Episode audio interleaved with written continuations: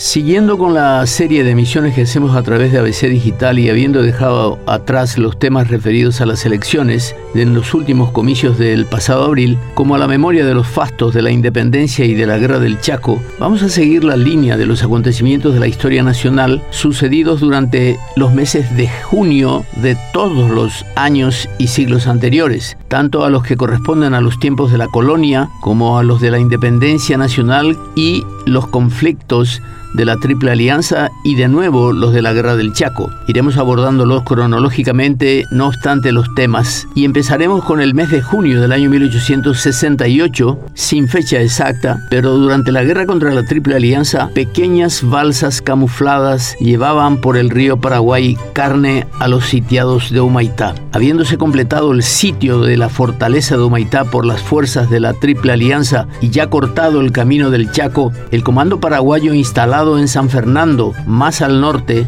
a orillas del Tebicuarí, apeló a los medios más ingeniosos para restablecer la comunicación entre el nuevo campamento y Humaitá, desde la utilización de algo parecido a un jeroglífico hasta los chasques, que con gran riesgo llevaban mensajes de una a otra parte a través de los bañados del río. Se buscó igualmente una solución para la provisión de alimentos a los sitiados. En una ocasión, el problema fue resuelto lanzando al agua desde el Timbó y con destino a Humaitá una pequeñas balsas disimuladas con plantas acuáticas bajo las que se acomodaron reses carneadas en el campamento de San Fernando. El procedimiento incluía un espía bollante, un combatiente que semisumergido acompañaba al cargamento y ya frente a Humaitá lo encaminaba hacia la costa. El primero de junio de 1816, el doctor José Gaspar Rodríguez de Francia era declarado dictador perpetuo de la República durante su vida con calidad de ser sin ejemplo Así rezaba el artículo primero de la resolución del Congreso reunido en Asunción el primero de junio de 1816,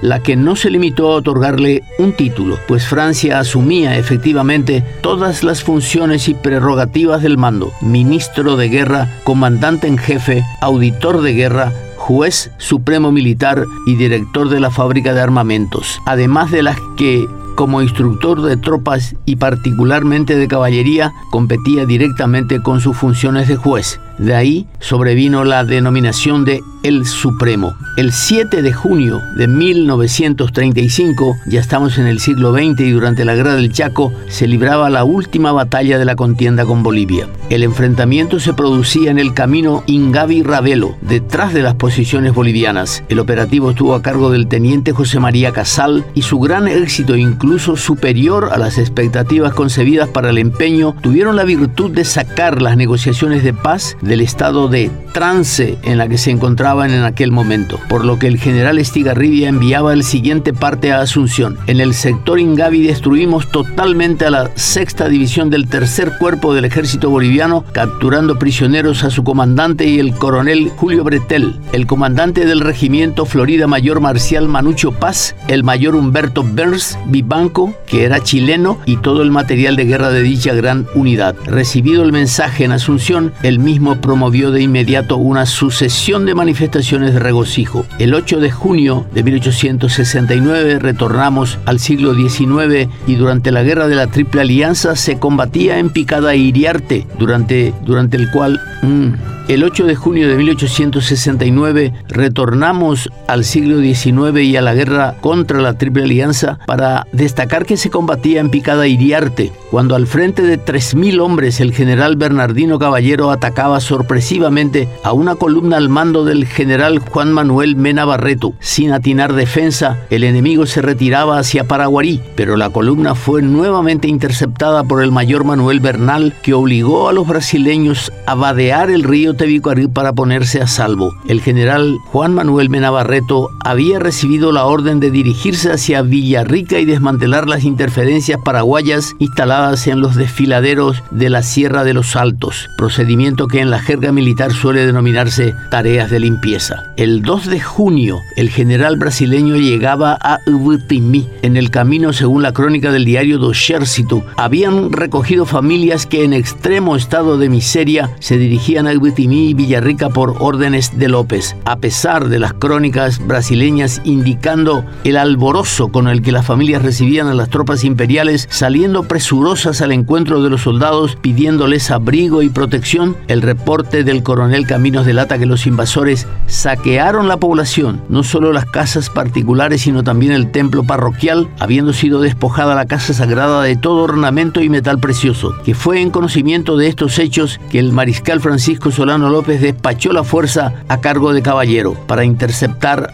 al general brasileño Resquín. Francisco Isidoro Resquín menciona 5.000 hombres y de acuerdo a la versión de Juan Crisóstomo Centurión en sus memorias, el jefe paraguayo habría seleccionado de entre ellos solo a 800 de los más robustos de las tres armas. El ataque sorpresivo a sable y lanza dejó perplejos a los brasileños que ya habían visto extinguirse al ejército paraguayo en Lomas Valentinas apenas cinco meses atrás. En la buscaron el camino hacia Paraguarí, pero ahí encontraron a Bernal que los recibió con una cerrada descarga de fusilería, aumentando el desconcierto. Los soldados del imperio no atinaron más que dispersarse, abandonando equipos, víveres y cuanto tenían, inclusive a las 10.000 mujeres arreadas de los pueblos comarcanos. Aunque el informe final de la batalla menciona solo a 6.000 mujeres y niños rescatados. Según los pocos datos que se dieron sobre las bajas de este combate, se estima que cerca de 300 brasileños fueron muertos, sin que se determinara el número exacto de heridos rescatados estos por sus compañeros. El de Picada Iriarte fue el último encuentro victorioso de las armas paraguayas en la citada guerra. Retornando a los tiempos de la independencia nacional, encontramos que el 9 de junio de 1811, el gobernador Bernardo de Velasco era destituido de la junta gubernativa que se había formado el 16 de mayo anterior. Aunque ya no tuviera los exclusivos resortes del poder, Velasco continuaba como miembro de esa junta,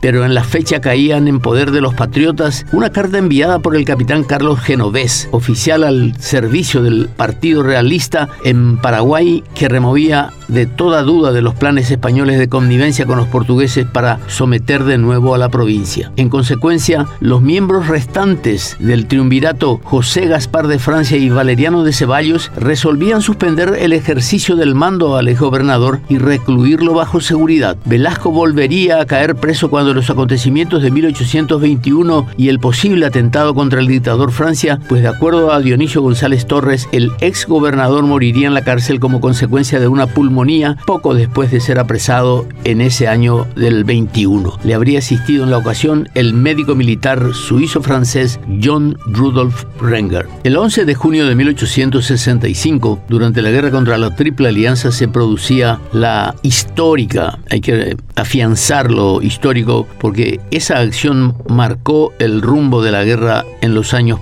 siguientes. Eran Riachuelo y verificada entre las escuadras paraguaya y de la Alianza en el río Paraná al sur de Corrientes, en la desembocadura de un pequeño cauce que dio nombre a la acción. La escuadra paraguaya al mando del capitán Pedro Ignacio Mesa se hallaba integrada por el Tacuarí, único buque de guerra, ocho vapores mercantes artillados y seis chatas a remolque con 42 bocas de fuego, además de 22 cañones de la, de la artillería volante que apoyaba la acción de la Armada desde las barrancas. Algunos otorgaban a la escuadra paraguaya menor cantidad de bocas de fuego. A la fuerza efectiva tripulación más combatientes de apoyo, los paraguayos formaron para la ocasión entre 3.500 y 4.000 hombres. La Armada Aliada, bajo el mando del almirante Francisco Manuel Barroso da Silva, contaba con nueve buques de guerra, 59 bocas de fuego, con un total de 2.287 efectivos. Entre las bajas se cuentan 320 paraguayos y 247 aliados. Pero el incidente, más allá de bajas y resultados, derivó en la desaparición del factor naval paraguayo para el resto de la guerra. El mismo 11 de junio, pero mucho tiempo atrás, en 1580, desde el Paraguay y con paraguayos, Juan de Garay concretaba la segunda fundación de Buenos Aires. Los hombres embarcaron en Asunción hacia finales de febrero, mientras las tropas de caballos y vacas iban por tierra. Todo fue proveído por la generosa capital original de la región, Asunción, es decir, huestes y armas, ganado